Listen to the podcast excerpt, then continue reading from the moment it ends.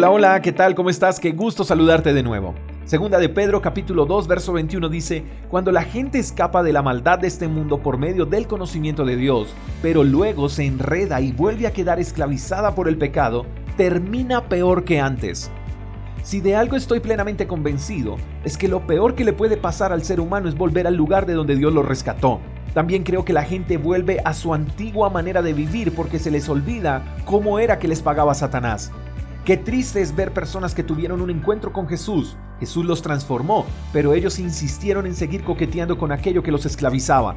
Y lo peor es que cuando uno habla con ellos, culpan a Dios. Dicen que Dios no los ayudó, creen que Dios no fue lo suficientemente bueno con ellos. Pero sí existe una verdad, y es que Dios no puede actuar en la vida de alguien si ese alguien no se lo permite. Y la única manera en que Dios puede actuar en la vida de alguien es renunciando a todo aquello que lo ata pero algunos solo quieren que Jesús los liberte para volver a lo que hacían con más fuerza.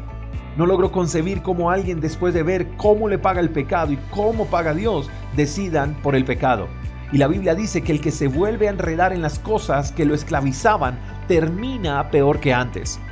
Entonces debemos analizar cómo está nuestra vida en comparación a la vida pasada. ¿Realmente estamos viviendo una vida transformada por Dios? ¿O será que nos estamos enredando nuevamente con aquellas cosas que nos esclavizaron en el pecado?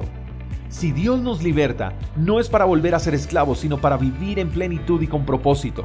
El problema está en que en ocasiones el pecado nos suelta por la libertad producida por Dios, pero nosotros no somos los que lo soltamos a Él.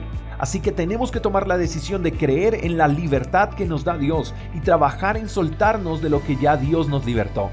La palabra de Dios nos guía hacia la libertad y esa misma palabra nos mantiene libres. Así que si Dios te hizo libre del pecado, no sueltes su palabra porque esa misma palabra te mantendrá en libertad. Y si ves que el pecado se está acercando nuevamente a tu vida, por favor, no coquetees con él. Escapa por tu vida. No vuelvas a desear ser esclavo de aquello que te causó tanto dolor y sufrimiento. Dale la espalda y corre rápidamente a los brazos de Dios. Refúgiate en su palabra y no renuncies a las bendiciones eternas por los placeres momentáneos. Eres libre y tienes el manual de instrucciones para mantenerte en libertad.